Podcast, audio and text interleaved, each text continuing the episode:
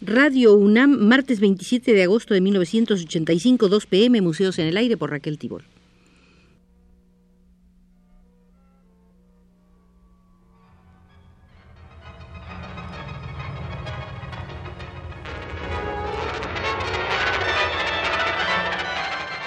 Museos en el Aire.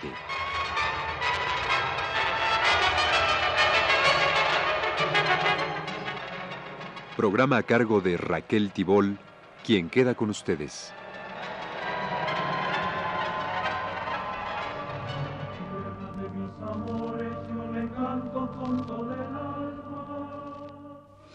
Con motivo de la exposición antológica de Ignacio Asúnzolo en el Museo Nacional, hemos venido desarrollando una serie de visitas al Museo Ignacio Asúnzolo, al Museo en el Aire Ignacio Asúnzolo. Esta será la quinta visita y todas tienen un carácter cronológico. Nos encontramos en el año 1942. En ese año, solo participa con ocho obras en la exposición del Círculo de Escultores de México, presentada en la Escuela Nacional de Artes Plásticas e inaugurada por el presidente Manuel Ávila Camacho en lo que fue la primera visita de un presidente de la República a un recinto universitario desde que se decretara en 1929 la autonomía.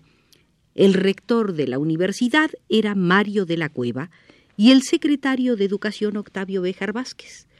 Hubo en esa exposición obras de Domínguez Bello, Adolfo Laubner, Lorenzo Rafael, Ernesto Tamariz, Fidias Elizondo, Fernández Urbina, Augusto Bozano, Miguel Ángel Fernández, Albarrani Pliego, Roberto de la Selva, Natividad Correa Toca, Manuel Centurión, José Tobar, Herbert Hoffman, Juan Olaguibel, Enrique Guerra, Francisco Albert, Francisco Moctezuma, Moisés Guzmán, José León, José Morales, Julio Adeat, Pedro Pablo Abate, Luis Ortiz Monasterio. solo participó con los retratos de Francisco de la Torre y de María Asúnsolo, con la figura de un soldado, dos desnudos femeninos y una cabeza de mujer en mármol. Los artistas solicitaron al presidente se estableciera el Premio Anual de Escultura y un museo dedicado a ella. No ocurrió ni una cosa ni la otra no hay premio anual de escultura ni hay un museo dedicado a ella. Realizó solo en 1942 el boceto para el monumento a la madre de la ciudad de Chihuahua. En su casa y taller, que entonces estaba ubicada en la calle de Salamanca 18, celebró el 8 de agosto la aparición de la monografía dedicada a su obra con texto introductorio de Juan de la Encina y 42 fotografías, editada por el Instituto Mexicano de Investigaciones Lingüísticas de la UNAM, impreso en los talleres de la imprenta universitaria que dirigía Francisco Monterde. Asistieron a la fiesta Diego Rivera, Frida Kahlo, Carlos Chávez, José Clemente Orozco, Javier Villaurrutia, el rector de la UNAM, que para entonces era Rodolfo Brito Fouché, Enrique Díez Canedo, José Gaos, Enrique González Martínez, Alfonso Reyes, Carlos Pellicer, Roberto Montenegro, Artemio del Valle Arispe, Emilio Portes Gil, José Domingo Lavín, Mario de la Cueva, Francisco Cravioto, Alfonso Noriega, Ernesto García Cabral, Andrés Enestrosa, Rafael Eliodoro Valle, María Izquierdo, Francisco Monterde, Carlos Alvarado Lang y otros. En 1943, solo talló en basalto el retrato del pintor a quien admiraba su colega Francisco Goitia. Paul Bechstein lo califica como retratista eminente. Sus cabezas son de una delicadeza y nobleza de porte que resiste la comparación con Despió. Es un maestro del arte del retrato. Y nos preguntamos de nuevo, decía Bechstein, ¿por qué no hay muchos que se hagan retratar por tamaño maestro? ¿Por qué pasa inadvertido tan grande talento que existe en el país? En marzo de 1943 viajó a Asunzol, la ciudad de Chihuahua, para tratar con el gobernador Alfredo Chávez lo referente al monumento a la madre. El gobernante le encarga también el monumento al minero. Participa en la Jornada Cultural y Artística de Chihuahua organizada por el Instituto Científico y Literario del Estado. En junio de 1943 concluye la talla en piedra de dos metros de altura a la que tituló Amor Maternal. Esta figura guarda cierta similitud con la de la patria del monumento a los niños héroes, trabajado para la explanada del castillo de Chapultepec en 1924 por el propio Asúnzolo. Con Alfonso Caso, José Núñez y Domínguez, Diego Rivera, Paul Rivé, Jaime Torres Bodet, Eduardo Villaseñor y Alfonso Reyes, integra el patronato que auspició las presentaciones del pequeño teatro francés dirigido por Jules Romain con un grupo de aficionados. Las presentaciones se hacían en el auditorio del Banco Capitalizador de Ahorros y el producto se destinaba a la resistencia francesa contra los ocupantes nazis. Su esposa Mireille y su hijo Enrique figuraron entre los actores. En 1944 hizo el retrato del escritor francés Jules Romain, la figura de cuerpo entero del niño Mauricio Ruiz Galindo, un pequeño desnudo de 25 centímetros y un torso de mujer, entre otras obras. El Círculo de Escultores de México presenta su segunda exposición durante todo el mes de enero en el Palacio de Bellas Artes. Del envío de Asunzo lo comentó Justino Fernández. Cabezas, retratos que dan buena idea de su maestría en el manejo de las formas y de los materiales, logrando toda suerte de expresiones, desde las más naturalistas y delicadas hasta aquellas en que su personalidad se destaca vigorosa en la simplicidad como en la cabeza de hombre tallada en basalto, sabia en los resabios clasicistas o fuertemente expresiva como en la soberbia cabeza en bronce que llama Guadalupe. Se refería Justino Fernández a los retratos de Francisco Goitia y Guadalupe Marín. En un concurso por invitación para realizar una escultura sobre la protección del seguro, con mil pesos de recompensa para cada uno de los convocados, que fueron Tamariz, Ortiz Monasterio, Guillermo Luis, Centurión y Asúnzolo, es seleccionada su maqueta de yeso patinado de un metro por 66 centímetros para ser llevada a la versión definitiva en bronce de 3 por 2 metros.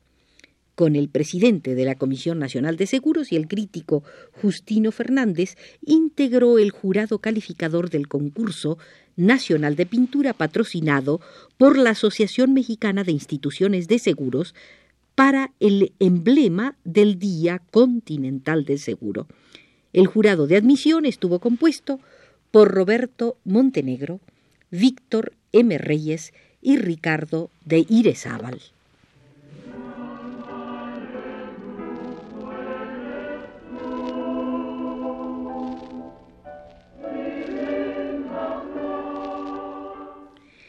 En 1945 solo trabajó los retratos de Quitzia y de Modesta, y las piezas Hablar a los siglos, Tristeza, Pequeño torso, Mujer sentada, Adolescente, La moneda, Madre con niño entre las rodillas, Una cabeza monumental y otras. Modeló una cabeza de Justo Sierra, de la que se hicieron tres ejemplares en bronce, uno para la Universidad de La Habana, otro para la de México y el tercero para quien era director general de profesiones. En 1946 trabajó El Cuenta Estrellas, Los Retratos de Manolete y Aide, El Hombre Triste, Serenidad. En su casa de Salamanca 18 ofrece una cena de despedida al escritor Jules Domen, de cuya esposa también hizo un retrato. Auspiciado por el Club de Leones, se inauguró el 9 de mayo en la ciudad de Monterrey en la colonia Libertad el monumento a la madre. Una mujer con un niño al brazo y otro tomado de la mano en actitud de avanzar con señorío. Los rasgos fisonómicos eran los de la esposa de uno de los socios del club.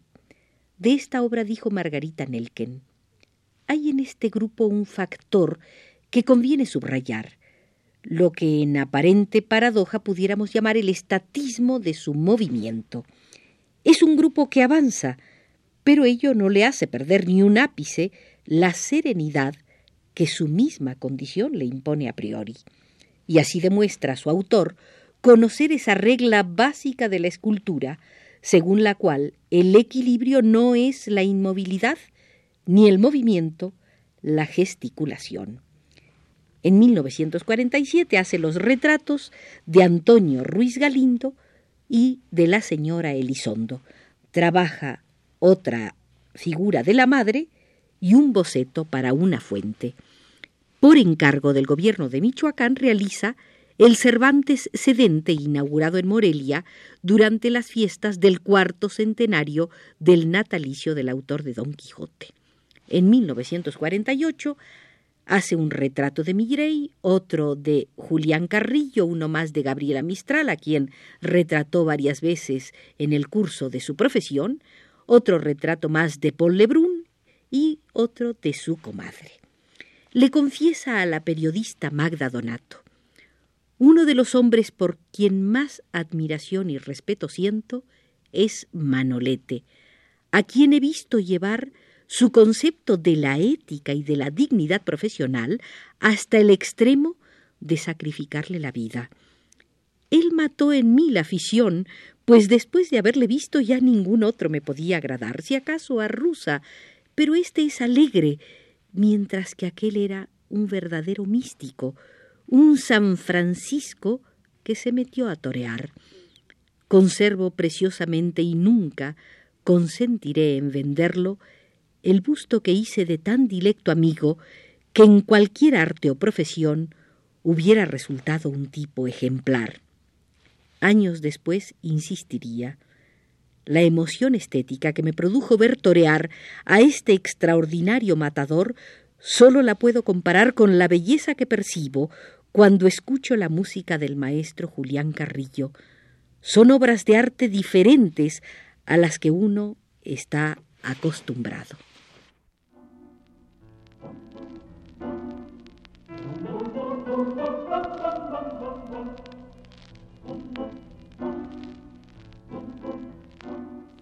Del retrato de Manolete afirmó la crítica Margarita Nelken, sin hipérbole, tiene su lugar al lado de los bustos claves de la Roma antigua y la Florencia renacentista. En el estilo subjetivo de su interpretación no podría sino ser de nuestros días. Se inaugura en ese año de 1948 el monumento al soldado frente al Hospital Militar de la Ciudad de México. En los cursos de verano del Instituto Tecnológico y de Estudios Superiores de Monterrey, inició el 19 de julio un ciclo de conferencias sobre la escultura en México, comenzando por el período precortesiano. Además de la parte teórica, hizo demostraciones técnicas modelando en barro los diversos estilos a los que se había referido durante su disertación. En el mismo instituto se presenta una exposición con obras suyas y de José Clemente Orozco, Carlos Mérida, Jesús Guerrero Galván y Jorge González Camarena. Del 26 de julio al 21 de agosto presentó en el Instituto Tecnológico de Monterrey una exposición individual con 22 esculturas.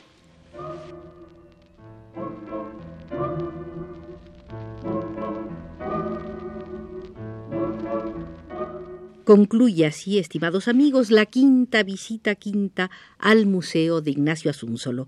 Nos atendió desde los controles el amigo Carlos Zorrilla.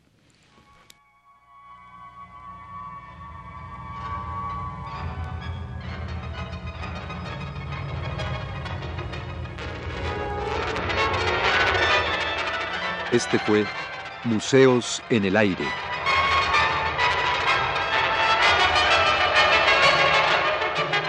El programa de Raquel Tibol que se transmite todos los martes a las 14 horas.